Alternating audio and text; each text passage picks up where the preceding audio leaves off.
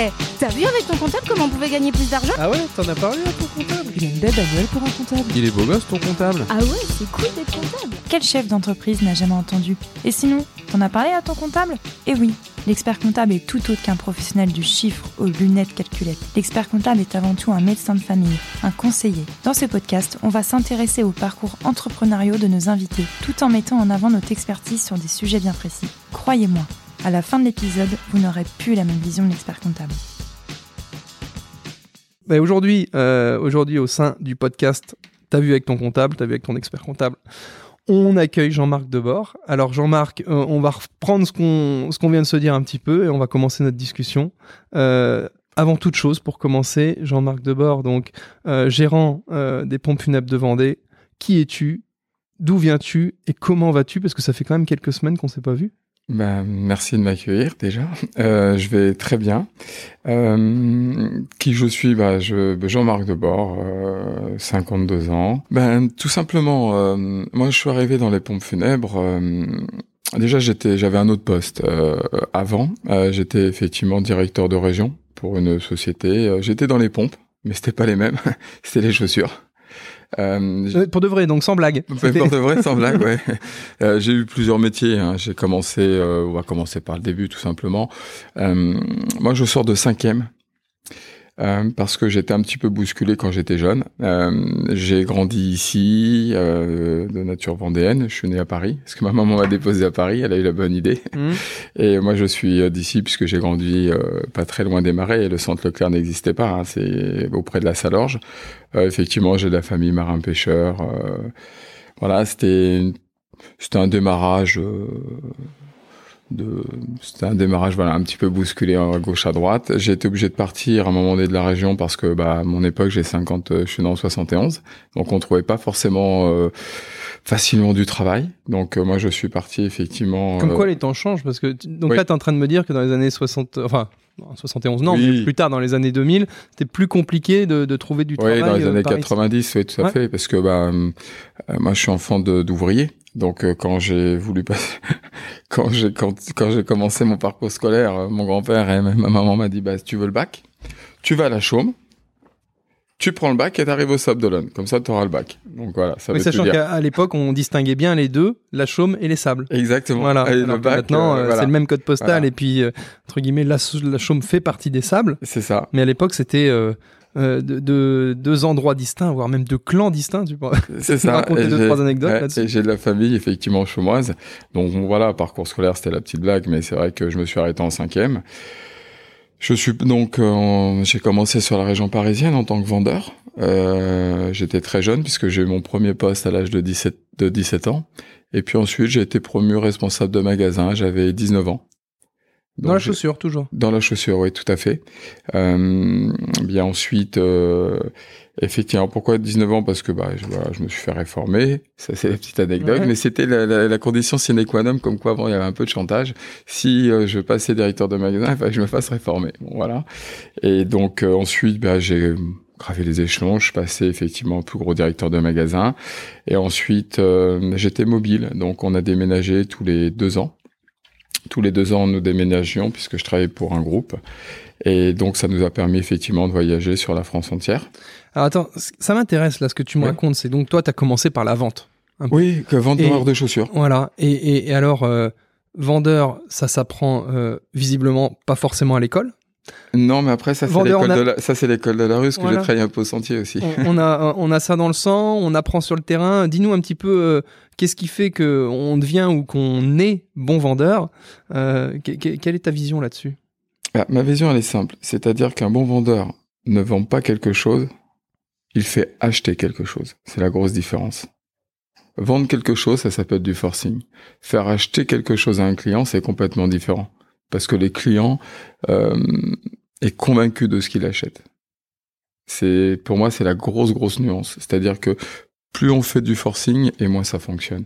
C'est-à-dire qu'il faut tout simplement conseiller et répondre aux besoins des, répondre tout simplement aux besoins des, des clients. Ouais, ré- Répondre aux besoins, répondre aux attentes. Exactement. Et puis encore une fois, avoir une vision long terme parce que sinon c'est de la vente one shot quoi. C'est bah, comme quand j'ai commencé au sentier, puisque j'ai commencé au sentier, Mm. c'est ça. Mais euh, quand on veut fidéliser sa clientèle, et c'est ça qui faisait que, qui a fait que le, mon magasin a évolué. Puis après, effectivement, les évolutions sans prétention ont fait que bah, j'ai eu un plus gros magasin et ainsi de suite.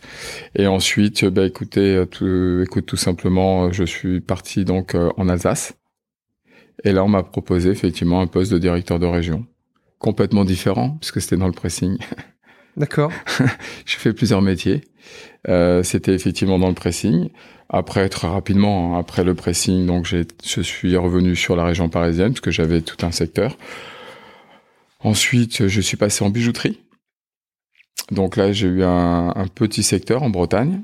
Ensuite, j'ai eu un, sans prétention un très gros secteur puisque je couvrais la Normandie et la région parisienne. Euh, je suis passé donc euh, directeur de région dans des plus gros secteurs. On, va, on va cacher l'enseigne, c'est pas très intéressant. Et ensuite, mon directeur commercial, effectivement, est parti dans la chaussure. Et il avait besoin de- de- d'une personne, d'un adjoint pour redresser une, une enseigne, qui est un groupe familial. Et donc, euh, je l'ai rejoint en tant que, effectivement, adjoint directeur commercial. Et tout simplement, j'ai eu à ce moment-là 43 magasins. Ça, c'est important que je le dise parce que 190 collaborateurs, ça veut dire que tout simplement, on passe sa vie au travail, en permanence. J'ai deux filles qui ont 12 mois d'écart et je les ai pas vues grandir. Et c'est ça le déclencheur qui a fait que je suis revenu au Sable. Parce qu'à un moment donné, ma fille avait eu un très très très bon bulletin. Et là, ma fille me regarde et me dit, papa, est-ce que tu es au courant du bulletin que j'ai eu? Bah, j'ai oui, euh, maman m'a dit qu'il était bon. Ouais, bon, bah d'accord, tu passes ta vie au boulot, quoi. Et là, j'ai pris conscience que il fallait que j'arrête. Et comme je suis un amoureux des sables, je venais très régulièrement au Sable d'Olonne. Et là, à ce moment-là, c'était en 2016, je me suis vais peut-être acheter une petite bicoque, un petit pied-à-terre ici, malgré les grosses évolutions de prix au Sable d'Olonne. Mmh. j'ai acheté ma petite bicoque et là, ma femme a dit, oh, c'est que je pense qu'on va revenir. Et donc, du coup, j'ai négocié avec mon DIRCO, mon directeur commercial, pardon, pour revenir. Il a très bien compris, il m'a dit, je comprends, tu veux revenir à tes sources. Et donc, là, à ce moment-là, eh bien, tout simplement, j'ai arrêté. Et là arrive le déclencheur du funéraire. Oui, parce que là, euh, tu nous, euh, tu nous fais naviguer au, fur et à mesure de, euh, toutes tes expériences professionnelles, mais voilà, l'interrogation est la suivante, c'est pourquoi on en arrive à revenir au sable Ça, on l'a compris. Enfin, je veux dire, euh, tous- Ah, tous les les- gens qui viennent des sables, d'ailleurs, c'est ce qu'on Les dit. sables, c'est mes sables. Voilà. Et la chaume, Voilà. c'est ma chaume. Et ça, on va pas, on va pas faire de chauvinisme, mais c'est vrai que C'est quand, important. quand tu as vécu là-bas, quand tu es déjà venu, enfin bref, beaucoup, beaucoup, beaucoup de gens viennent, euh, voilà. Euh, mais derrière, justement, en termes de secteur d'activité, euh, comment, euh, comment en es-tu arrivé alors justement à ce secteur euh, d'activité très particulier qui est, euh, alors passe-moi le terme, hein, mais le, le, le, le, business du décès, de, de- des obsèques, etc. Alors, il y a un événement de notre, de notre vie. euh, Il y a un événement de notre vie qui a fait que j'ai choisi euh, ce, ce corps de métier-là parce que j'avais plusieurs options. Parce qu'effectivement, déjà pour revenir au Sable d'Olonne, j'avais quand même, on se doute bien, 43 magasins, un gros poste. J'avais quand même un salaire assez conséquent. Et euh, il faut il faut vivre tous les jours. C'est toute la difficulté d'ailleurs de, de- des- des cadres dirigeants euh, de France et de Navarre qui disent ah ouais je vais venir euh, au sable, euh, euh, la, la vie est belle et c'est sympa, mais ils partent en fait avec leur référentiel de salaire ça. parisien, nantais ou autre, et euh, c'est vrai qu'il y a un petit processus psychologique à faire pour se dire attends euh, je vais laisser euh, 10 ou 20 000 balles de côté, enfin quand je dis de côté, euh, je vais réduire mes prétentions salariales de 10-20 000 balles pour euh, avoir une qualité de vie meilleure. Facile. Très facile à dire, Ouais. beaucoup plus facile à accepter et à intégrer, voire même financièrement à, Ah oui, à gérer. parce que c'est, oui, là on dit 10-15 000 pour Non, mais- être, euh, ouais, pour être vaste, effectivement. Oui, oui, bah, bah, pour faire très simple, Voilà. euh, un cadre dirigeant parisien qui gagne 90 ou 100 k, euh, t'as personne qui gagne ça euh, Non. dans le coin. C'est, j'ai bien compris. Mm. Et, et effectivement, donc je recherchais une entreprise. J'avais plusieurs options. Maintenant, il y a une étape de, il y a une période de notre vie où où on a vécu un deuil qui est très, qui a été très très difficile. Euh, sans rentrer dans les détails, ma femme a perdu son papa dans des circonstances qui n'étaient pas qui étaient pas prévues. Alors on va dire toujours on prévoit pas, mais là c'était très compliqué Mm. et on a vraiment été mal accompagnés. On a pu- particulièrement soudain. Donc, donc en fait, euh, et là je, je mets un petit peu de, de légèreté sur un moment euh, grave, mais en fait, euh, ton idée de d'entrepreneuriat euh, est née en fait d'une expérience client insatisfaisante. Et tu t'es dit, euh, il faut que je résolve ce, ce truc-là pour moi et pour les autres qui vivraient quelque chose d'aussi euh, dur. C'est ça, parce qu'on a mal été accompagné. Et bon, bref. Et, euh, et donc, quand s'est ouvert les postes au Sable d'Olonne, là, à ce moment-là, j'ai vu une grosse entreprise que je citerai pas parce que c'est pas intéressant. Une grosse entreprise, effectivement, euh, dans le funéraire qui recherchait un poste de responsable commercial. Alors, ça m'a surpris ce terme de responsable commercial, mais en fin de compte, c'était pour gérer toutes ces agences et être comme son adjoint. Et j'avais le choix de faire soit de l'immobilier que j'avais jamais fait, Mm. et il y avait aussi une autre entreprise qui était en automobile, un salaire qui était assez intéressant. Et là, à ce moment-là, je me suis posé la question, je me suis dit, mais c'est peut-être le moment, justement. On a toujours un coin de sa tête quand on vit quelque chose de, de difficile. C'est peut-être le moment, effectivement, de d'apporter ma connaissance sur certaines choses et que cette entreprise m'apporte aussi de la connaissance que c'est une, une entreprise qui a une forte notoriété. Ouais. Si je puis me permettre, je te coupe là-dessus, mais c'est vrai qu'on a vu, euh, quand tu nous as raconté ta première euh, partie de carrière et expérience, où tu as une vraie euh, prédominance, une vraie force commerciale quand même. Sans prétention, oui. Oui, et, et c'est vraiment ton savoir-faire. Et là, tu viens de citer trois secteurs, donc le funéraire, mais aussi deux autres sur lesquels l'aspect commercial est vraiment prépondérant et on voit où tu aurais pu t'éclater en automobile. Si on parle des vendeurs de bagnoles, c'est pas pour rien. J'aime bien en fait. Voilà. L'immobilier, c'est pareil. Les agents immobiliers, en termes de commercial, on est quand même sur quelque chose de, de- d'archi prédominant. Et c'est vrai que l'autre euh, et ce dernier secteur qui est le funéraire, c'est peut-être un, un secteur sur lequel on s'y attend moins, comme tu le dis justement. C'est exactement ça. Et, et je pense que quand on a 47 ans, on a encore énormément, enfin à tout âge, on a beaucoup de choses à apprendre. Et c'était un domaine où je me suis dit, je vais avoir des choses à apprendre et puis je vais peut-être leur apporter par rapport à ce que je sais faire. Parce que dans cette entreprise, effectivement, en gros turnover et autres, bon bref, voilà, il fallait stabiliser les équipes et puis les former aussi, effectivement. Mm. Donc j'ai intégré ce, cette entreprise. Alors, au bout de quelques mois, avec euh, avec quelques déceptions. Euh, en termes, j'avais pas cette image d'accompagnement. Il y a un bel accompagnement, mais pas comme je le Ouais, ressentais. t'as pas réussi à trouver quelque chose qui te Je- correspondait, quoi. Voilà, ce que t'avais imaginé, quoi. Voilà, j'ai pas trouvé euh, effectivement ma place. Euh, J'y suis resté trois ans. J'ai pas vraiment trouvé ma place. Et puis à un moment donné, je pense que quand on trouve pas sa place, j'ai trop entendu de collaborateurs qui, qui C'était un poste de directeur commercial? Responsable commercial. Ouais, ok. C'est toujours aussi difficile euh, parce que, euh, sans trahir de secret, c'était une entreprise euh, familiale, comme beaucoup d'entreprises vendéennes. Oui. Et ça peut être difficile aussi pour des ex-cadres dirigeants de se retrouver à des postes à responsabilité quand même, responsable commercial, dans une entreprise familiale. Tu vois, où toi, tu as un pion extérieur qui vient être euh, intégré dans l'entreprise. Euh, charge à toi de développer, de faire ceci, cela, mais on reste quand même sur des entreprises familiales où euh, c'est peut-être difficile, tu vois, d'in- d'intégrer un tiers extérieur euh, Oui, alors il y a, il y sur a- des postes stratégiques comme ça, quand même. Oui, après, il y a, y, une chose qui était tout simplement compliquée aussi, c'est-à-dire que les, les grosses entreprises familiales des années 80, euh, il y avait une façon de manager qui, était, qui est aujourd'hui complètement différente. On sait qu'aujourd'hui, un collaborateur, euh, il n'y a pas que la rémunération qui, qui compte. Et, et je pense que certaines entreprises, sans vouloir euh, voilà, pointer du doigt, parce que c'est pas du tout le but, mais certaines entreprises, ne, les enfants, en fin de compte, qui reprennent l'entreprise des parents, n'ont pas eu forcément ces nouvelles formations de manager, de management. Exactement. Je suis tout à fait d'accord avec gros toi. problème. Et, et je rebondis là-dessus. Et tu vois, je fais un parallèle, euh, parce que c'est aussi l'objectif de ce podcast, c'est de, de mettre un peu en avant le monde de l'expertise comptable, les cabinets, comment Mm. on fonctionne.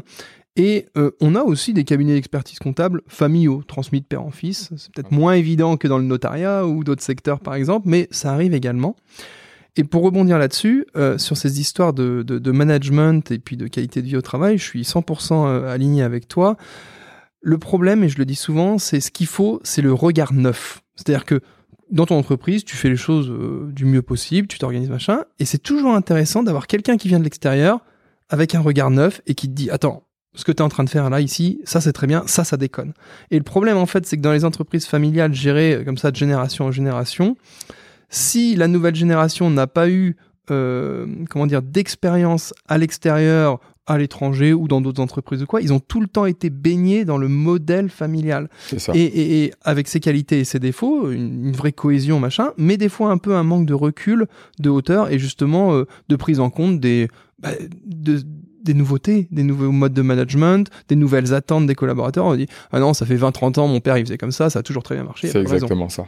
Et, et, voilà. Et nous, justement, bon, moi, j'ai la chance là-dessus d'avoir des parents qui étaient complètement autre chose. Et donc, tout ce que j'essaye de mettre en place euh, au quotidien au cabinet, je l'ai euh, vu euh, lors de mes stages précédents, lors de mes expériences professionnelles différentes, quels que soient les secteurs d'activité d'ailleurs, et toujours en essayant de garder ce regard neuf. Et ça, c'est un conseil qu'on qu'on distille à nos clients. je dis surtout. Ouais, allez voir ailleurs comment ça se passe et gardez un œil neuf sur ce que vous faites, quoi. Effectivement, ne jamais, ne jamais rester sur ses acquis. Et à un moment donné, quand euh, il faut se poser les bonnes questions, quand on a un turnover qui est très très important dans une entreprise, c'est obligatoirement qu'il y a un souci au sein de l'entreprise. Aujourd'hui, les gens n'attendent pas qu'une rémunération, comme tu le disais. Je pense qu'ils attendent aussi du confort, ils attendent de la reconnaissance et savoir dire merci. C'est parfois, c'est par, ça peut être compliqué, mais il faut apprendre à savoir dire merci, surtout à savoir dire bonjour. Ouais. Voilà. Donc l'expérience a fait que bah voilà, les quelques mois, ça a fonctionné. Puis après, voilà, je pense qu'à un moment donné, comme je disais, j'ai trop entendu de collaborateurs qui disent, oh, je suis pas bien dans mon entreprise, mais qui restent. À un moment donné, quand on n'est pas bien, euh, je pense qu'on n'a qu'une vie. Je suis bien placé pour ça, pour, pour en parler. Mm. Euh, je pense qu'à un moment donné, bah, il faut s'envoler. Puis après, on a le choix, soit de alors c'est pas évident parce que c'est des craintes, c'est des peurs. On a soit le choix de se dire bah je retrouve une entreprise ou après de se dire bah je vais créer ma propre entreprise et puis, bah, je vais essayer de mettre en place. Et puis, on verra si c'est moi qui avais raison, si c'est moi qui avais tort.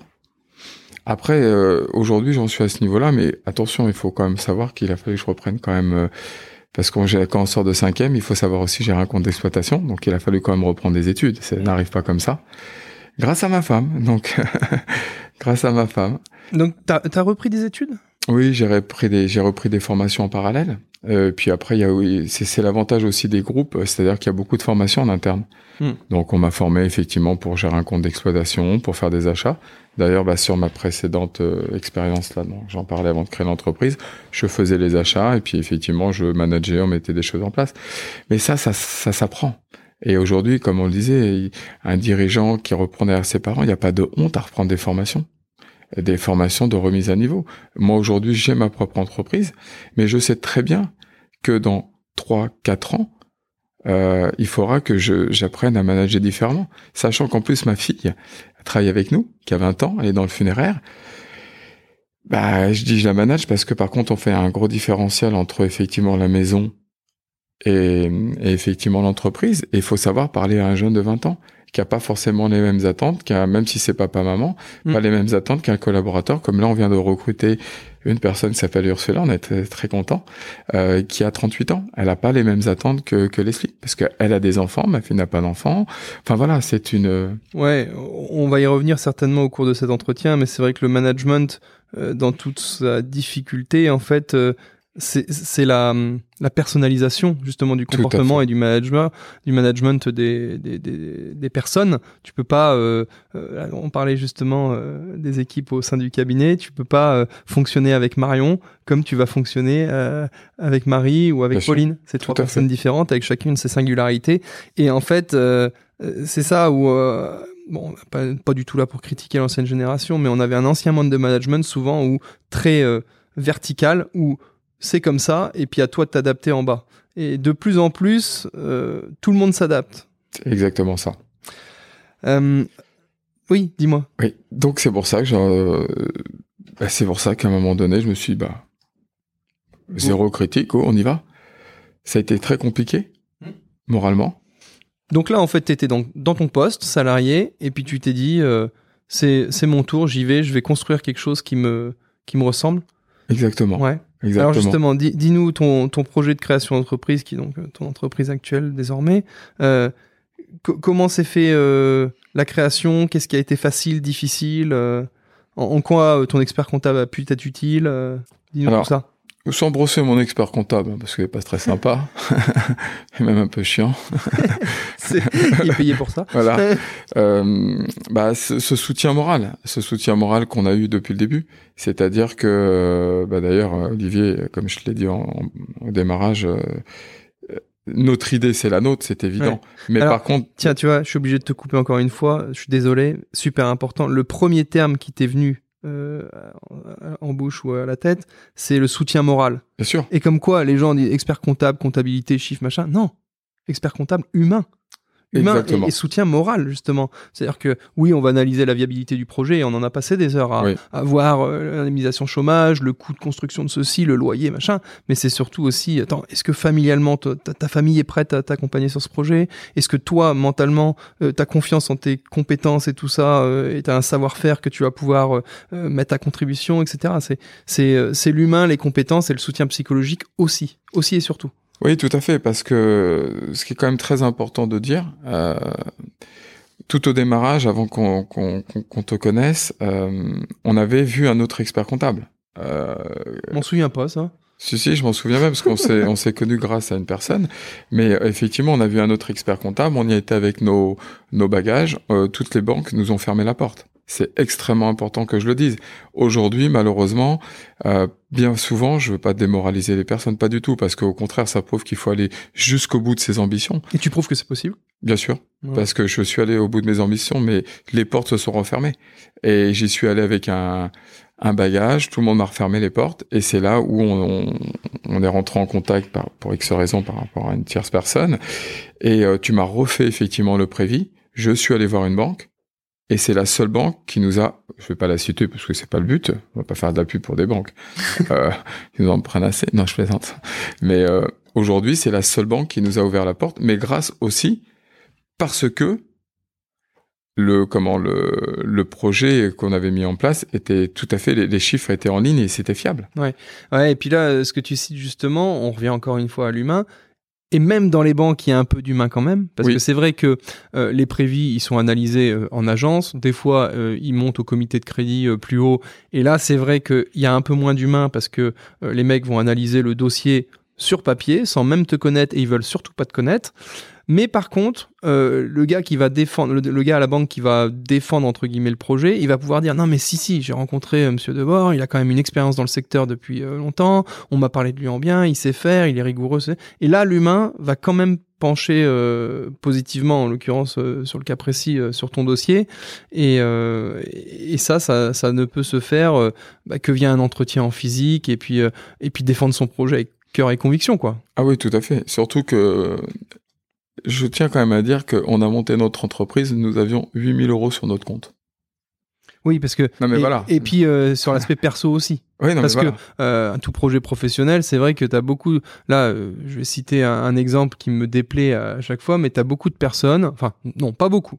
Une fois de temps en temps, j'ai des créateurs d'entreprises qui viennent me voir. Ils me disent Ah, mon indemnisation chômage, euh, elle arrive en, en bout de course. Hein, il me reste plus que 4-5 mois d'indemnisation. Et puis j'ai 5000 balles sur mon compte. Ou, enfin, 5000, c'est encore. c'est-. Il faut que je crée mon entreprise maintenant. Je dis, mais non, déjà, tu aurais peut-être pu t'y prendre au début de ton indemnisation chômage. Ça t'aurait permis comme ça de, de, tester ta boîte pendant un an, un an et demi, euh, aux frais de la société et de l'État, hein, rappelons-le. D'ailleurs, c'est c'est un truc dont on peut bénéficier en France qui est quand même top. Et, et c'est vrai que les banquiers euh, n'aiment pas trop voir, et là ils ont bien raison quand même, des, des porteurs de projets qui n'ont pas assuré leurs arrières, ni d'un point de vue économie, ni d'un point de vue justement indemnisation chômage, et qui attendent la fin de l'indemnisation de chômage pour se lancer. Non. C'est exactement ça. C'est ce que nous, on a, euh, moi, j'ai créé mon entreprise. Ah bah au tout début, on- enfin, j'étais même, ouais. pas encore un Oui, au chômage. Bah, en fait, on a fait la solution. euh, pareil, nous on accompagne beaucoup de créateurs et c'est vrai que dans les curseurs à activer pour que ça se passe bien, c'est euh, un, est-ce que tu as un peu d'économie ou pas? Est-ce que tu as un beau projet, etc. Mais surtout, est-ce que tu as une indemnisation? Est-ce que tu as réussi à négocier une rupture conventionnelle? Voir qu'il y a. Enfin, toi, à l'époque, tu avais dû faire une rupture conventionnelle, je sais plus. Euh, non, comme on était en désaccord, c'était Ouais. un petit licenciement. Ouais, d'accord. Bon, rupture conventionnelle ou licenciement, abandon de poste, machin, les trucs classiques. Et là, là-dessus, les règles euh, ont évolué récemment et positivement. C'est que tu peux avoir le, la démission pour projet professionnel Bien sûr. qui elle aussi donne droit à indemnisation. Donc là, entre guillemets, plus d'excuses quoi. Plus Voilà, tout à fait. Et, et- et on monte pas son entreprise parce qu'on arrive en fin de, en, en fin de droit. On monte son entreprise vraiment parce qu'on croit en son projet et par conviction. Sinon, c'est c'est directement droit au mur, sachant que bah les les quatre, alors toutes les entreprises, mais dans le funéraire, on n'y vient pas effectivement en se baladant.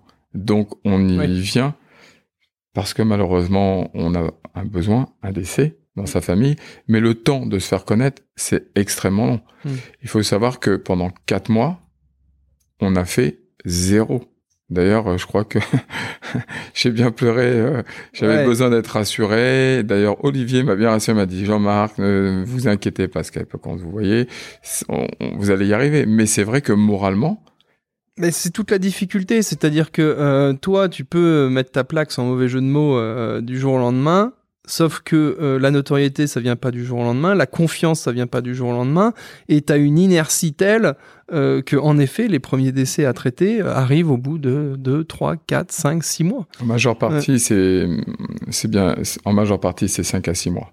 Ouais. Là, nous, on a eu effectivement, ça a commencé. Puis voilà, dans notre métier, c'est que pas dire qu'on est mieux que les autres parce que c'est pas du tout le cas, mais euh, effectivement, c'est le fait d'accompagner une famille euh, dignement fait que cette famille va en parler à une autre et ainsi de suite. Après, le chemin est très long, surtout au- aujourd'hui au Sable d'Olonne, parce que c'est un le métier. Alors, effectivement, tout le monde dit ah bah un pompe funèbre va pas faire faillite parce que c'est un bon business, c'est lucratif. Après, ça dépend Mais- à quel niveau on met effectivement le, Alors, le euh, seuil. oui, et tant mieux. Enfin, je veux dire, et c'est pareil, un expert comptable va normalement pas faire faillite, parce qu'en effet, les entreprises doivent faire leur bilan chaque année, doivent être conseillées, et ça, il y en aura toujours besoin. Mais moi, entre guillemets, euh, mes parents, euh, tout aussi euh, rationnels étaient-ils, m'ont dit, bah, justement, tu vas te diriger vers un métier, quel qu'il soit, où, entre guillemets, t'es sûr de pas être au chômage, et t'es sûr qu'on aura besoin de toi euh, dans la vie future. Et, c'est vrai qu'on aura toujours besoin de comptables. Alors certes, le, le métier de comptable va évoluer, mais il y aura toujours besoin de gens pour aider les chefs d'entreprise à gérer leur entreprise. Ça, c'est clair. Et de la même manière, il y aura toujours des gens qui vont continuer de décéder et il faudra continuer de, d'avoir des entreprises pour traiter ces décès dignement, comme tu le dis. Ouais. Après, effectivement, le funéraire aujourd'hui évolue énormément. Mm. Évolue énormément parce qu'on s'oriente, euh, les, les gens s'orientent, les familles aussi beaucoup maintenant vers le bio. Ah Euh, D'accord. Tout à fait. Alors tiens, Alors avant quand je dis le, pour le- bien... le bio, le biodégradable, bien entendu. Ouais. non, mais sur, sur euh, ouais, du, du, du durable, de l'éthique, ça prend une place euh, prédominante. Enfin, ça, ça commence à se... Oui, tout Il y à a des nouvelles attentes, quoi. Ah, ah, oui, ce que je voulais, avant toute chose, dis pour notre auditoire un petit peu, c'est quoi ton métier quand même? Parce que, ok, pompe funèbre, mais qu'est-ce que tu fais au quotidien Et la prestation, elle va de, de où à où? Moi, Quel perso- est l'étendue, le panel de tes interventions? Dis-nous. Donc, euh, déjà, moi, personnellement, euh, alors, chez- dans une entreprise de pompe funèbre, il y a de la, sous- il y a, il y a de la sous-trai- de la sous-traitance. Euh, Aujourd'hui, nous, sous- nous sous-traitons quasiment plus rien. C'est-à-dire que, comme quand on commence, effectivement, les investissements sont très lourds dans le, aussi dans le funéraire. Mm.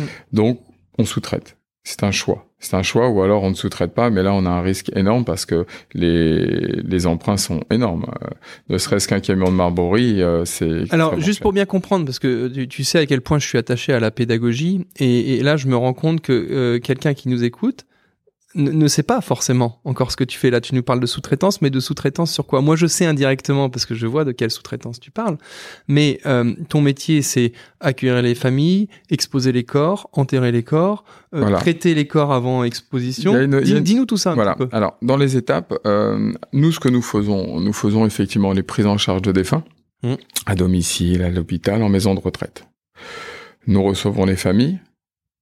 Nous faisons les soins de conservation, donc ça s'appelle les soins de thanatopraxie. Nous allons au salon funéraire. Aujourd'hui, on reviendra rapidement tout à l'heure, euh, peut-être. euh, C'est-à-dire qu'aujourd'hui, c'est ce qu'on parlait d'investissement. Je sous-traite les salons funéraires parce qu'il y a une loi en France, Ouais. euh, décret de la préfecture. Toute personne ayant un funérarium doit mettre à disposition son funérarium. Donc aujourd'hui, je sous-traite avec les entreprises de pompes funèbres pour que nos défunts reposent en salon funéraire. Ensuite, nous faisons la cérémonie et nous allons jusqu'à la crémation, l'inhumation, vente de monuments, vente d'articles funéraires. Enfin, enfin, en conclusion, nous faisons tout ce que fait un pont funèbre qui est déjà installé depuis 40 ans, depuis 30 ans. Ouais, tu me dis si je me trompe, mais pour résumer et, et bien comprendre, et c'est toujours intéressant pour la culture générale. hein, euh, donc, tu as la, la- la prise en charge euh, du, du défunt du corps, les soins, la thanato, Tout à fait. dans l'ordre, hein, j'essaye Oui. de le faire. La thanato, le, le- le soin et la préparation.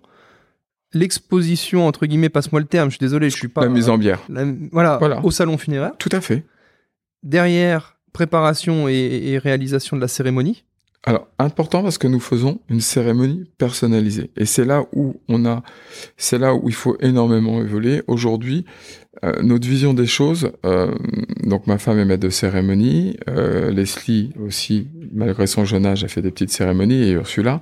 Ce qui est très important, c'est que bien souvent, les personnes qui ont malheureusement vécu un deuil s'en apercevront, les cérémonies, c'est du copier-coller. Nous, on estime que Monsieur Dupont n'est pas Monsieur Durand. Je prends ces deux exemples de nom, bien entendu. Et une biographie est extrêmement importante parce que c'est la dernière image, effectivement, que la famille va avoir en tête. Et un accompagnement, ça passe par une cérémonie personnalisée. Et nous rencontrons, ça c'est très important dans l'étape aussi de notre métier, Christine, parce que moi je suis pas maître des cérémonies, euh, je veux pas l'être.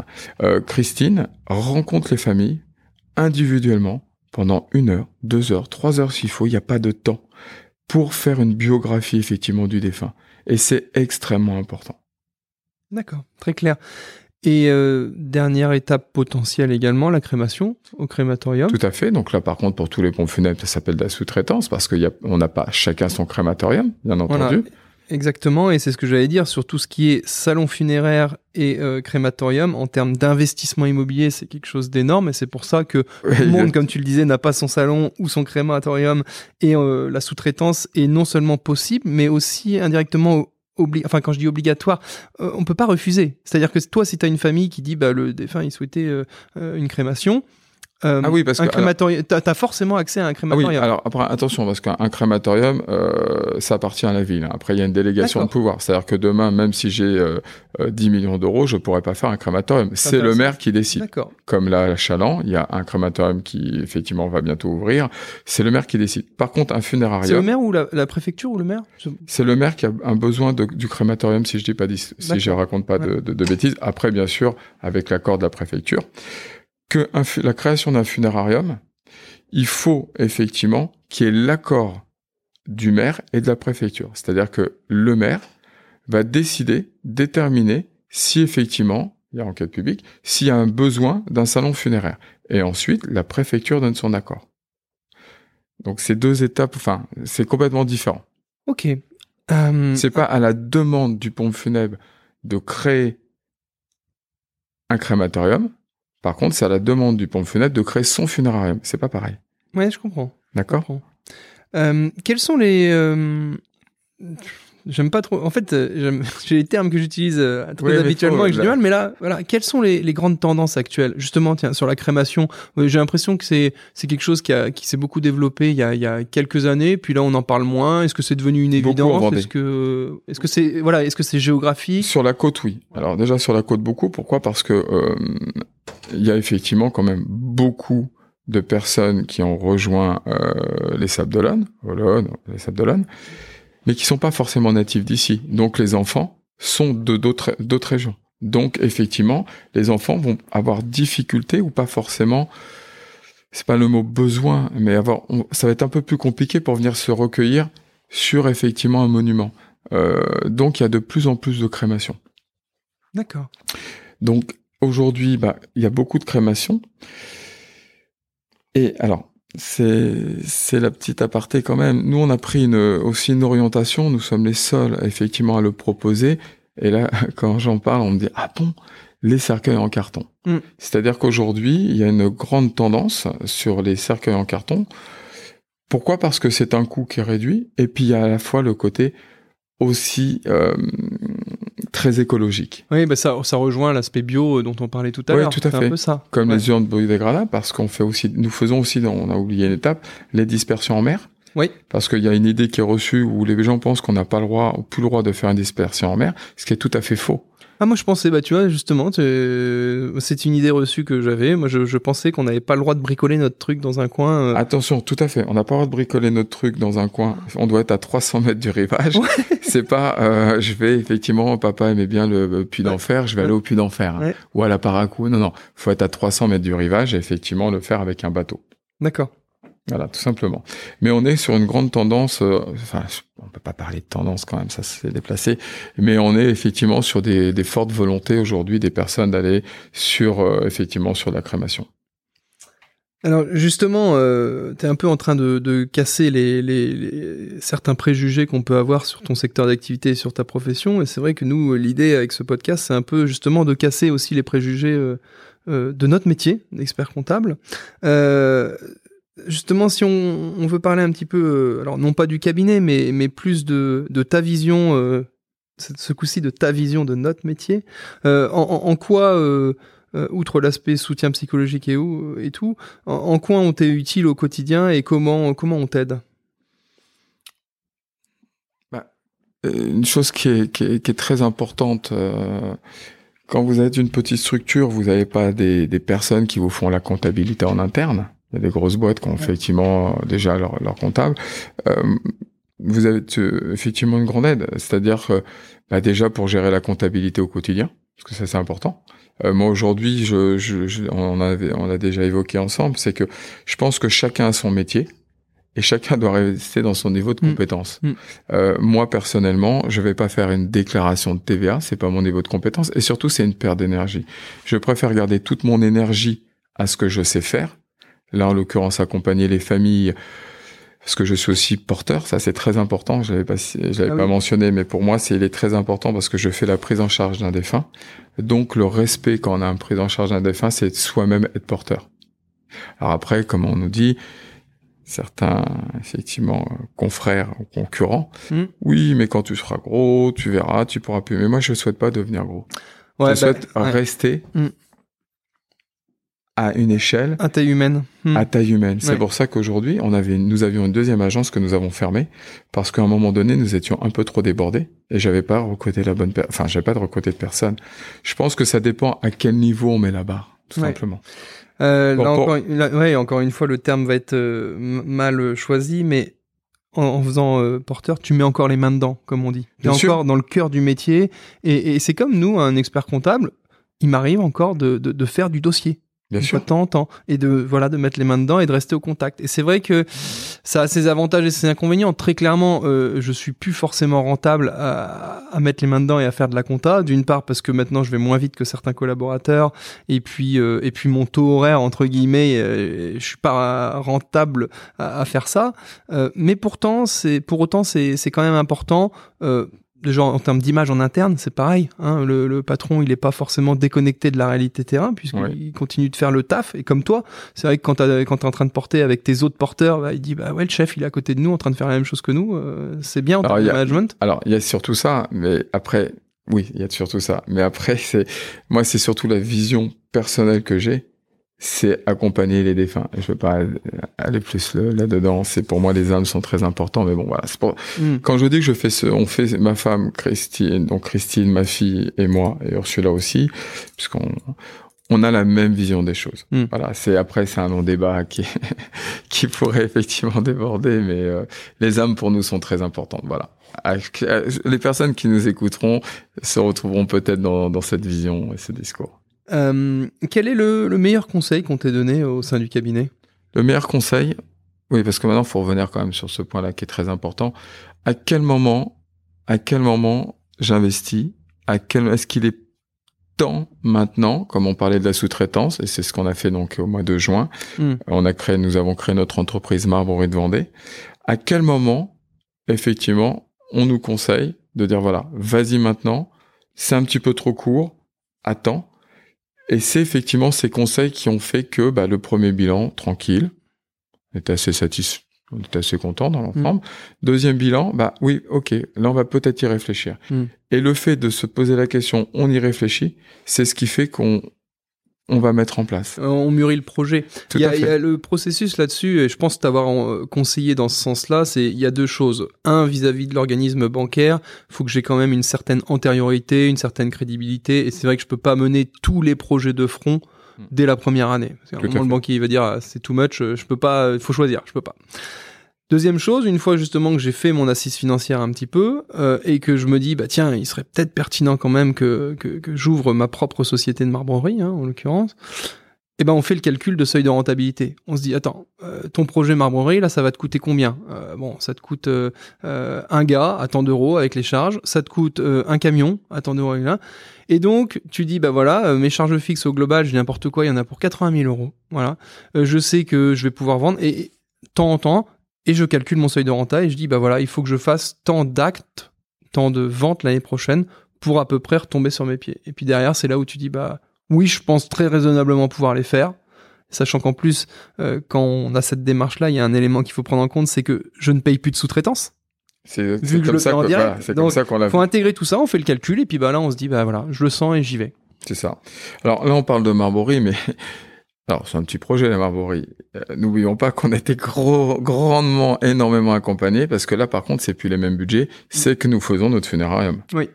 Et là, par contre, c'était un dossier qui a- qui n'a pas été si simple, aussi bien par rapport à la préfecture, mais aussi au niveau comptable. Mm. Parce qu'à un moment donné, si les investissements sont lourds, et je pense qu'on a eu, on a fait le bon choix, et on a fait le bon choix, mais on a toujours peur. Et je pense que moi, mon premier patron m'a toujours dit, le jour où tu n'as plus peur, Oui. tu prends énormément de risques. La peur, elle est motrice. Exactement. Et c'est un réflexe euh, naturel qui est plutôt sain. C'est ça. Euh, pour revenir euh, sans trahir de secret sur ce projet immobilier, euh, il y a un petit point technique sur lequel il est intéressant de revenir, c'est que tu sais quand on, quand on a des projets immobiliers comme ça, on peut faire bah, de l'autofinancement hein, si on a l'argent, mais bon, c'est ça c'est bête. on peut faire un emprunt bancaire classique, et puis sur des projets un petit peu atypiques comme ça ou onéreux ou parce que je suis quand même en, dé- en- en début d'aventure entrepreneuriale, on a également le crédit bail immobilier. C'est ce que nous une avons fait. solution voilà qui a été proposée euh, par la banque. Et puis euh, même si c'était pas forcément notre premier choix euh, voilà euh, il s'est trouvé que la banque nous a proposé ça et nous a dit euh, si jamais on part là-dessus nous on vous suit. Et donc on a on a accepté je dis on tu vois parce que Oui, oui, tout à fait. On, on était a, on a- ensemble. on a hein, beaucoup réfléchi ouais. à ça et, et c'est vrai que le crédit bail immobilier euh, peut être une solution pour des projets justement immobiliers qui sont peut-être un petit peu lourds euh, ou peut-être un petit peu tôt. Voilà, la, la banque entre guillemets va avoir plus de facilité. Alors, j'espère ne pas me tromper, mais je pense pas me tromper en disant ça. La banque va avoir peut-être plus de facilité à faire passer le projet en interne euh, avec un crédit bail immobilier parce que indirectement, bah, c'est elle qui est propriétaire ou l'organisme de crédit bail qui est propriétaire de l'immeuble.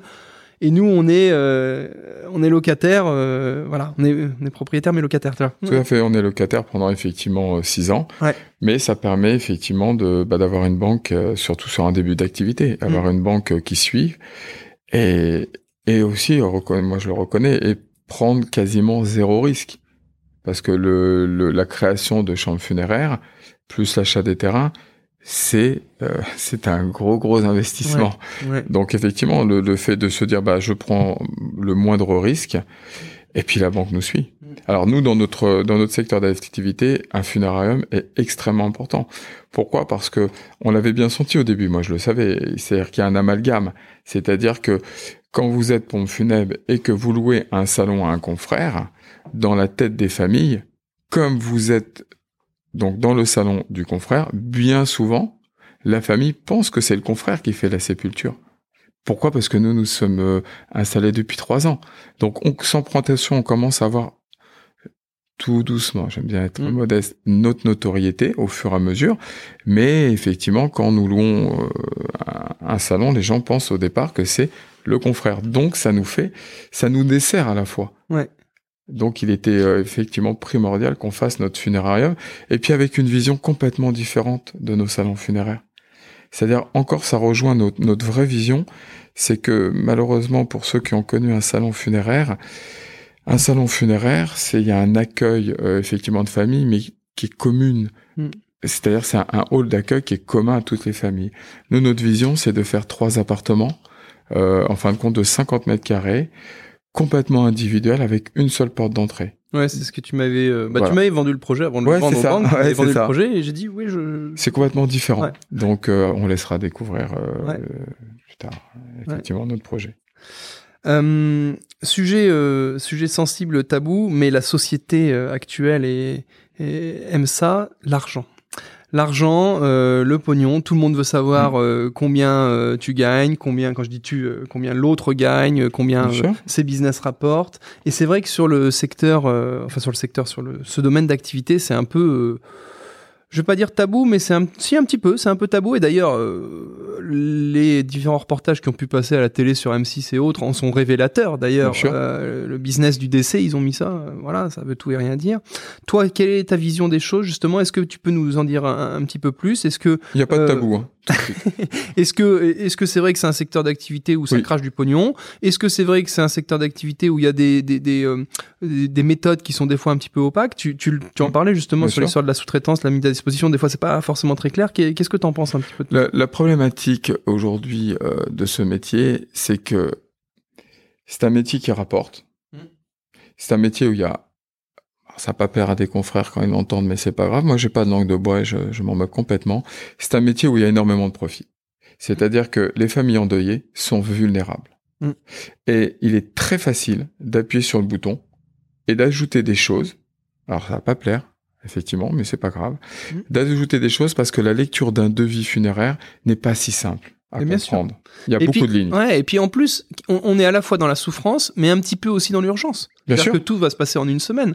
Et c'est pas comme si tu avais un devis valable un mois ou tu as un mois pour réfléchir. Non, là, le devis, il faut. Et c'est bien, c'est bien là. Le, et, et tous ces reportages sont très très bien parce que parfois ils oublient même de dire des choses dans les reportages. C'est qu'il faut savoir qu'aujourd'hui, quasiment la totalité des pompes funèbres appliquent une majoration en cas de dimanche, la nuit et jour férié. Mm. Est-ce qu'on est mieux? Je ne sais pas. Mais nous, en l'occurrence, on a fait le choix de, n'appliquer- de, de ne pas appliquer de majoration dimanche et jour férié. Alors, je me fais C'est quand l'avocat. même entre Ouais. 50 et 40% de majoration. Je me fais l'avocat du diable. Euh, Il y a des salariés dans les boîtes. Oui. Les salariés qui travaillent le dimanche, ils ont des majos. Donc, indirectement, sur le prix de vente client, ça peut, ça doit être répercuté. Non. Non? Pourquoi? Alors, comment j'ai commencé? On m'a dit, mais oui, mais tu verras, tu feras pareil parce qu'aujourd'hui, j'ai ma femme, ma fille et moi. Aujourd'hui, je l'ai dit et je le ferai toujours. J'ai une collaboratrice qui vient d'intégrer notre entreprise. Elle va être de garde le dimanche. Jamais, jamais, il y aura de majoration chez nous. Elle sera payée plus cher parce qu'effectivement, elle travaille le dimanche, mais il n'y aura jamais de majoration. Ce n'est pas aux familles de payer. Ils sont déjà dans la peine, ils sont dans la douleur. Et encore en plus, comment on peut aujourd'hui, comment on peut aujourd'hui communiquer ses condoléances à une famille et derrière mettre 50% de majoration. Ouais. Ça, c'est de l'hypocrisie. Et je pense que les reportages ont entièrement raison. Les gens sont pris au dépourvu. Ce que je reproche aujourd'hui, c'est pas qu'on majore, c'est qu'on ne prévienne pas les familles. Quand une famille a l'habitude d'aller voir un, un pont funèbre par renommée, Mm. qu'il appelle, que cette famille appelle, et qu'on y aille, que, cette, que ces pompes un dimanche, sans dire à la famille, sachez que par contre, si je viens aujourd'hui, c'est 50% de majoration, les gens ne sont même pas au courant. Ah oui, parce que potentiellement, il y a pas, ça peut être le lundi. Des, des fois, en fait, tu peux choisir Bien entre sûr. guillemets. En Quand maison, je dis choisir, euh, Oui, mais bien sûr. Il y a pas, oui. On peut prévenir les Ouais. familles, ou on peut très bien recevoir une famille le dimanche et Oui. faire une présence. Alors, Et donc, je suis d'accord. À partir de, à partir du moment où il y a entre guillemets le choix et que c'est pas une obligation légale ou même vitale Bien de, sûr. de venir tout de suite, tu dis bah, en effet, je peux venir tout de suite, mais il y a une majoration parce que dimanche 50. Sinon, vous- avez la possibilité de nous avoir demain et ce sera le tout à tarif fait. classique. Alors, bien entendu, Mm. quand c'est à domicile, on va pas veiller son défunt, Mm. effectivement, toute la journée quand ça arrive un dimanche matin. Mais le fait de, de donner cette information à une famille et de dire, bah, écoutez, n'hésitez pas à contacter aussi un autre peaufinet si ça vous convient pas. Mm. C'est voilà, c'est aujourd'hui, c'est comme dans tout métier. C'est là la, la problématique. C'est comme toi, par exemple, quand je te demande de faire une chose, quand on avait la période Covid Mm. pour enregistrer, tu m'as dit bah Oui. je peux te le faire, mais c'est temps. Mm. Je savais que ça coûtait tant, j'ai fait mon choix. Ouais, alors là, là, c'est clairement un sujet euh, qui me tient à cœur, c'est euh, la lisibilité et la transparence des tarifs. Et ça, justement, c'est un des premiers sujets dans- sur lesquels je me suis attelé quand j'ai créé mon cabinet. Euh, c'est pareil, c'est- quelque chose qui est en train d'évoluer en expertise comptable et c'est mieux qu'avant. Mais euh, t'as quand même une époque euh, où c'était bon, bah tes honoraires comptables, ça sera entre euh, 1000 et 2500 euros. Et puis voilà. Donc déjà euh, la fourchette, euh, elle est quand même vachement large. Et puis en plus derrière, ok, mais euh, pourquoi et comment t'en arrives à ce tarif-là? Et, et, et c'est ça qui est important, c'est la lisibilité, la transparence des tarifs. Et, et c'est vrai que là, euh, euh, sur ce point-là, euh, ton secteur avait peut-être des, des, des progrès à faire. Oui, tout à fait. Aujourd'hui, comment on peut proposer, attention, à prestation égale, Mm. prestation égale, exactement pareil, comment on peut proposer une sépulture entre 30 et 40% plus cher? Que Plus cher que Nous, on a un exemple, un devis, un exemple de, on a un devis 100 euros. C'est Mm. un exemple, bien entendu. Un devis de 100 euros. Comment un confrère peut proposer 200 euros mais pour la même prestation? Prenons justement, prenons justement, euh, allons au bout des choses, euh, des, des exemples un petit peu plus concrets. Un, un décès euh, euh, assez, enfin, je sais pas, il n'y a pas de décès classique, mais Si, si, un- le panier, enfin, Voilà. passe- passe-moi le Oui, terme encore si. une fois, mais Non, le mais panier moyen sur un décès. Une sépulture, une sépulture simple, on est à 2700 euros, Mm. par exemple. Mm. Et une sépulture, effectivement, ça, ça va, ça peut aller jusqu'à 8000 euros. Mm. Mais c'est le grand maximum. 8000 euros chez nous, c'est quand nous allons faire une prise en charge ou une sépulture sur d'autres régions. Parce qu'il faut savoir Oui. que nous faisons aussi des sépultures sur la région parisienne. Quand nous nous déplaçons avec nos propres porteurs sur la région parisienne, on est aux alentours de 8000 euros. Mm. Aujourd'hui, les familles de plus en plus font des devis comparatifs, même quand il y a eu décès, quand euh, effectivement le défunt est à l'hôpital ou en maison de retraite. De plus en plus, ces gens Ah oui. sont informés. Ils font des devis comparatifs parce qu'on a 48 heures pour faire une prise en charge. Chose qui se faisait beaucoup moins avant. Bon, bien sûr, Ouais. mais bien sûr, mais avec tous les reportages qu'il y a eu où c'est du gros business, les familles ont entièrement raison. Mm. Ben, Aujourd'hui, on a des différences de 3000 euros. Mm. Là, récemment, on a une famille qui est venue nous voir avec un devis. Je ne voulais pas voir le montant parce que c'est trop facile. hein. Exactement. Euh, Là, moi, je, de euh, je pense que des familles peuvent le témoigner. Euh, il y en a suffisamment sur des vrais avis sur nos, effectivement, en plus sur notre site internet, Ouais.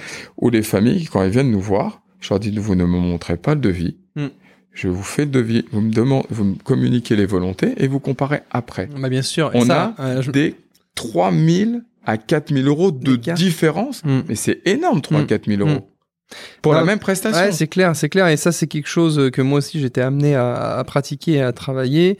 Et je le dis toujours, pareil, parce que nous aussi, les clients commencent à, à faire des devis, à comparer de plus en plus. Et, et c'est vrai que souvent, j'aime bien en fait faire ce que j'appelle mon devis à l'aveugle. Je fais Tout mon à devis à l'aveugle. Souvent, les gars, en plus, en toute bonne foi franchise, ils me disent, je suis allé voir quelqu'un d'autre, il me propose ça, ou je paye ça actuellement. Et là, je lui dis, attends, non, non, me montre pas. Moi, ce que je vais te faire, c'est que je vais te sortir, entre guillemets, notre méthode tarifaire, notre grille tarifaire. Et puis, on va faire une cote mal taillée, et puis je vais te faire le calcul pour voir spontanément, euh, en toute honnêteté, à combien j'atterrirai.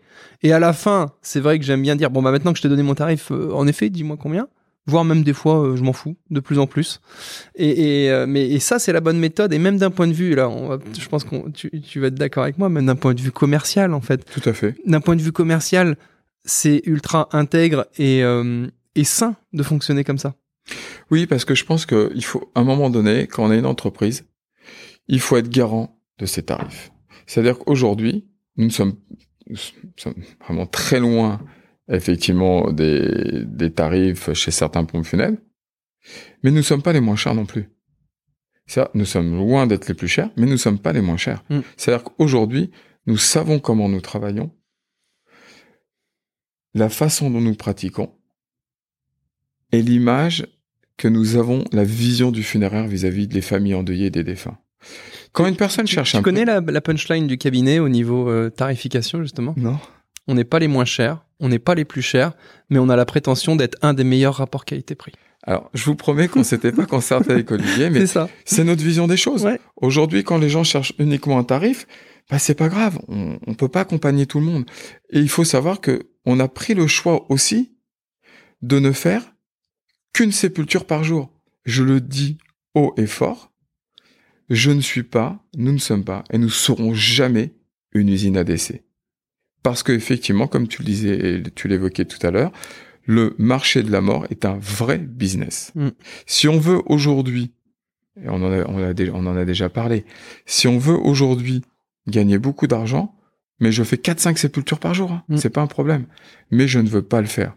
Pourquoi? Parce que Christine, mon épouse, je la cite toujours, c'est ma, ma lumière, ne peut pas et ne veut pas accompagner deux familles le même jour. Si on le Mm. fait avec conviction, avec le cœur. Alors attention, je dis pas que les autres ne font pas avec le cœur. Je ne pourrais pas me permettre de dire ça.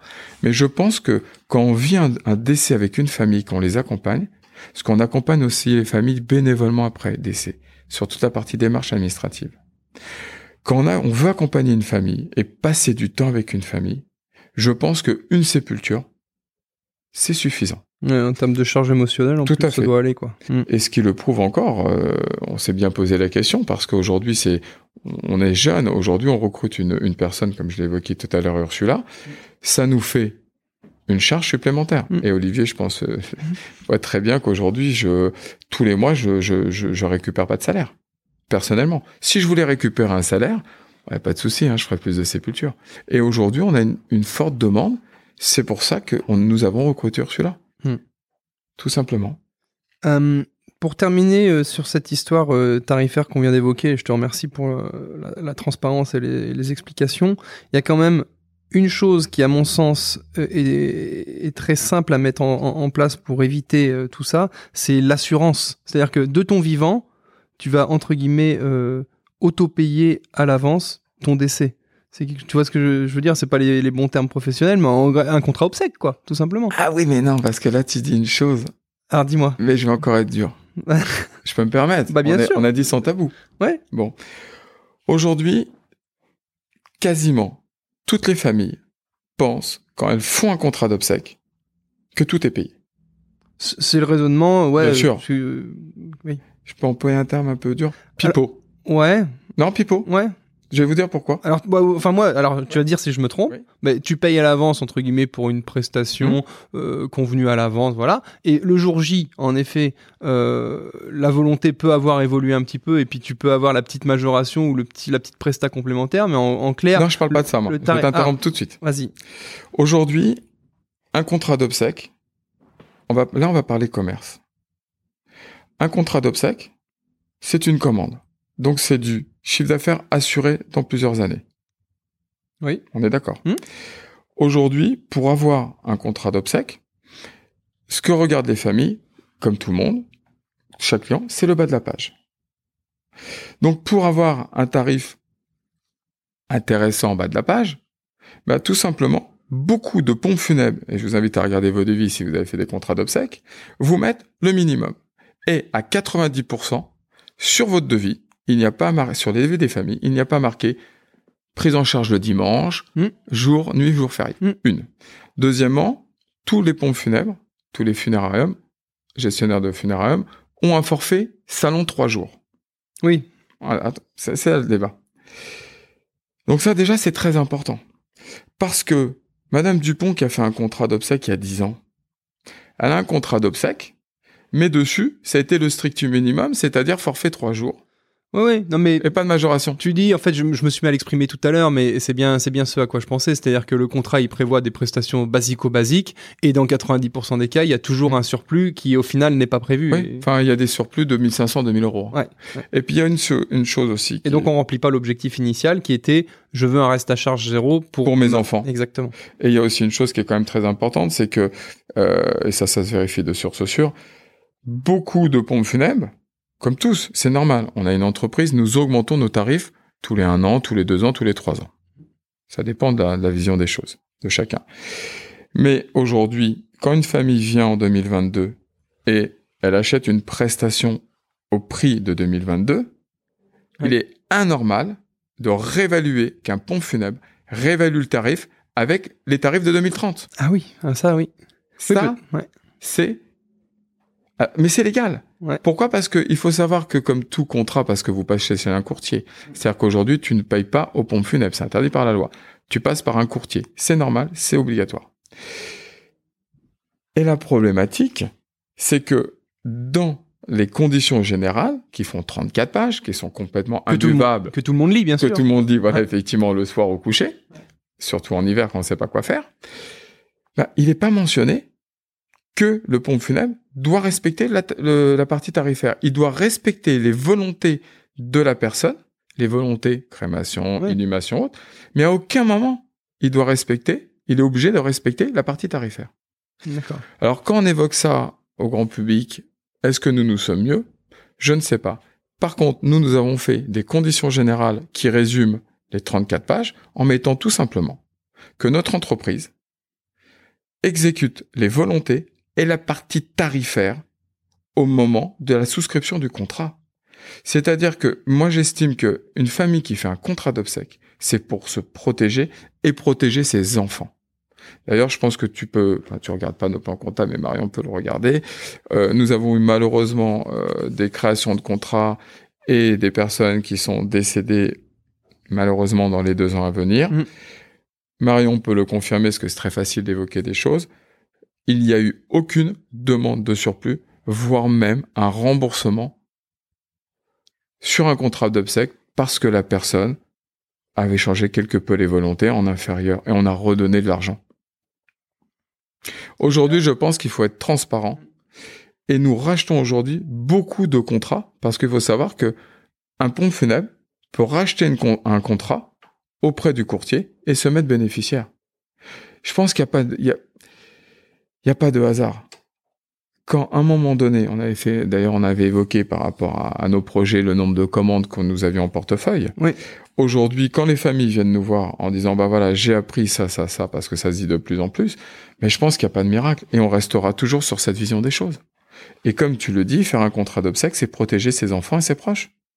Oui, c'est une, euh, c'est de la bonne gestion, comme on dit. Oui, tout à Mm, fait. Et puis mm. aujourd'hui, il y a des personnes qui euh, qui connaissent très bien effectivement le- le- les problématiques parfois financières. Et puis on voit que les tarifs augmentent énormément. Qui disent bah voilà, moi je veux pas laisser une dette à mes enfants. Je veux pas qu'ils s'occupent de ça. Mm. Puis en dehors aussi de, la partie financière, le fait de faire un contrat d'obsèque, ça permet aussi d'enlever cette, ce- ce- cette, cette épreuve morale d'aller choisir un lit de repos. Un lit de repos, pardon, Ouais. un cercueil, parce que moi Ouais. j'aime pas ce mot cercueil Ouais. d'aller choisir un lit de repos et de tout organiser quand on vient de perdre son papa, sa maman ou un proche. Mm. C'est ça aussi faire un contrat d'obsèque. Voilà. Euh, on va approcher euh, de, je, du, du temps limite Oui, pour essayer sûr. de pas perdre nos auditeurs et tout. Bien sûr. Mais euh, ça m'intéresse justement de, de savoir et que tu nous dises euh, en quelques mots comment tu décompresses et comment tu coupes. Parce que c'est vrai qu'on sent bien dans ton discours que, que bah, tu, tu vis la chose, euh, tu vis la chose au quotidien, euh, tu vis des choses lourdes, voilà. Euh, il faut aussi savoir se préserver, ça c'est quelque chose qui est propre à n'importe quel entrepreneur, mais peut-être particulièrement à, à ton secteur d'activité. Comment tu coupes?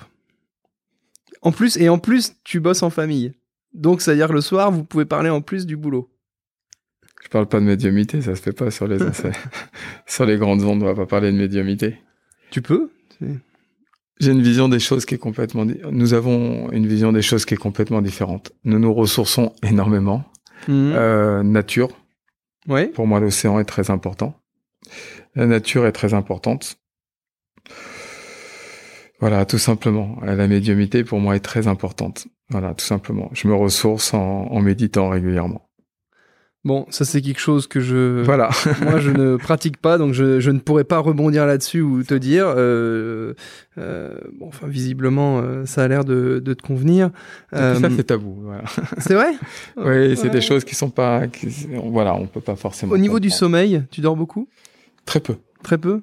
Donc tu triches, c'est pour ça que tu peux beaucoup travailler. Ouais, c'est ça. Ouais. Non mais c'est vrai, et je dis ça en, euh, pas forcément en rigolant parce que euh, souvent je vois des, des confrères et autres qui me disent ah moi j'abats 70 heures, 80 heures machin. Moi il y a deux choses, c'est que un déjà j'ai besoin de beaucoup dormir, donc déjà bah, mécaniquement euh, quand t'as 9 heures de sommeil ou 8 ou 9 heures de sommeil obligatoire par jour, bah ça réduit ton, ton champ des possibles au niveau du boulot. Et puis accessoirement j'ai aussi besoin d'activité physique, euh, sport euh, pas mal, donc euh, ça réduit aussi.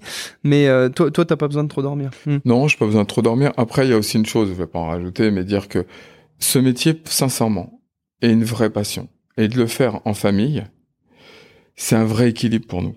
Et ça, voilà, c'est comme ça qu'on se ressource. Maintenant, attention, nous sommes que des êtres humains. hein. Ça fait trois ans, bah, tu le sais, on n'a pas une seule journée de, de, de vacances. Mm. Maintenant, on arrive aussi au- un petit peu à bout, euh, au bout de notre Hmm, fatigue. hmm. Et d'ailleurs, tu nous as dit à un moment donné, tu pourras pas non plus continuer comme Bah ça. non. Donc on a, nous avons recruté Ursula et ça va nous permettre de nous ressourcer. Mais bon, on se ressource en famille et puis Euh, voilà. T'es du coin, tu habites dans le coin. Euh, L'objectif de ce podcast, c'est de, de, de partager les bons plans aussi, que ce soit des bons plans en termes de gestion entrepreneuriale, mais aussi des bons plans tout court euh, dans notre ville. Euh, tu parlais de te ressourcer. Est-ce qu'il y a des, des coins, alors nature, ou des euh, restos, ou des endroits euh, que tu aurais à nous recommander et qui te plaisent Des coins de nature, je vais en donner un, mais il faut pas le communiquer à tout. ah Bah alors, communique pas. Voilà. Le Veillon. Ouais. Le Veillon, c'est le top du top. Puis il y a des petits coins, effectivement. euh, c'est la Chaume, parce que c'est la plus belle ville du monde. Hein. Hmm. la Chaume, je suis Ouais. désolé. ouais. plus belle ville du monde. Il y a des petits coins qui sont très sympas. Et si vous voulez manger très bien dans une ambiance famille.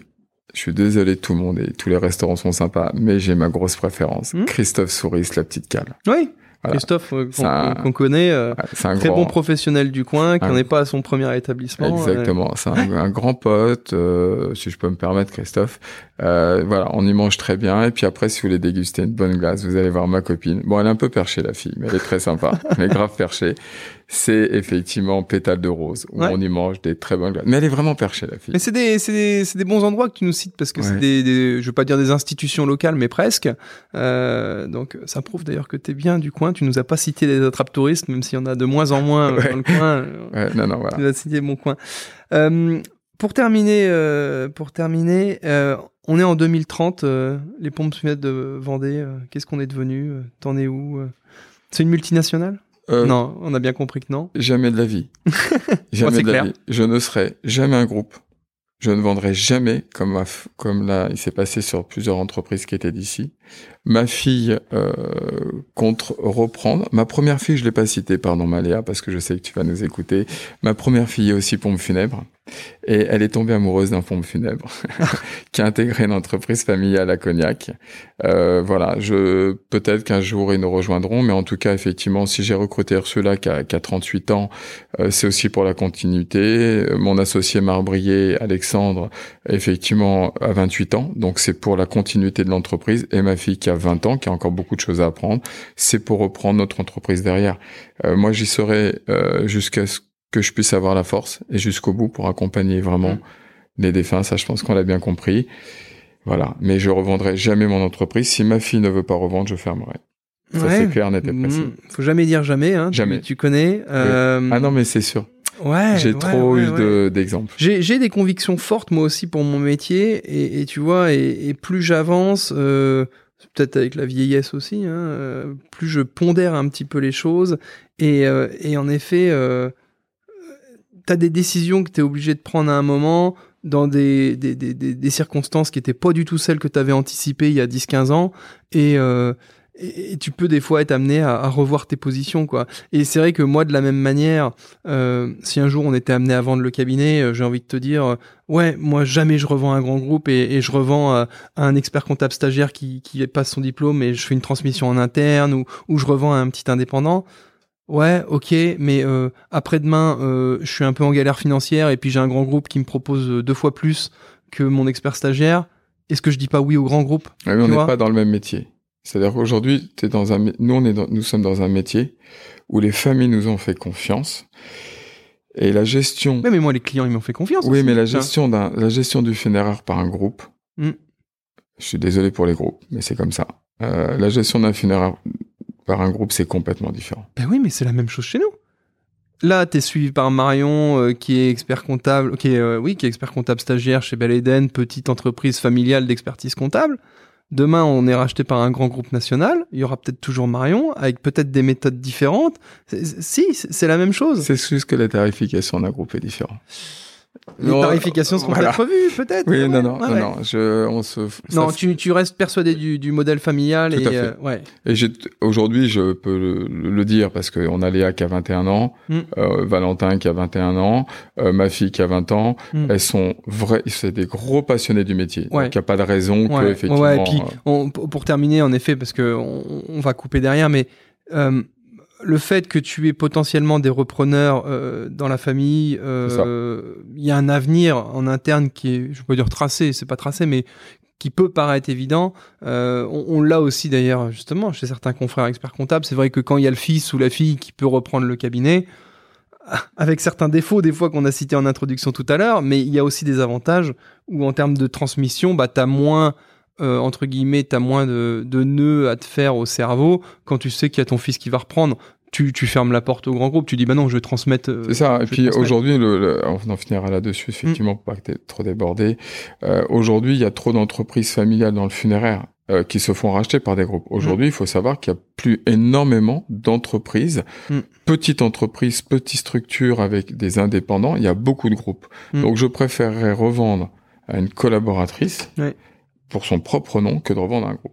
J'ai travaillé dans des groupes, merci les gros groupes, Ouais. mais c'est fini les groupes. Ouais, Voilà. ouais, mais non, mais c'est marrant et on terminera là-dessus. Ce sujet, en fait, euh, petite structure, structure familiale, grosse structure, gros groupe, c'est un sujet qui revient super souvent sur la table. Chacun a sa vision des choses, ses convictions. Je sais pas de quoi l'avenir est fait. Très clairement, on a une tendance structurelle qui est au grossissement des structures, les croissances externes, les rachats.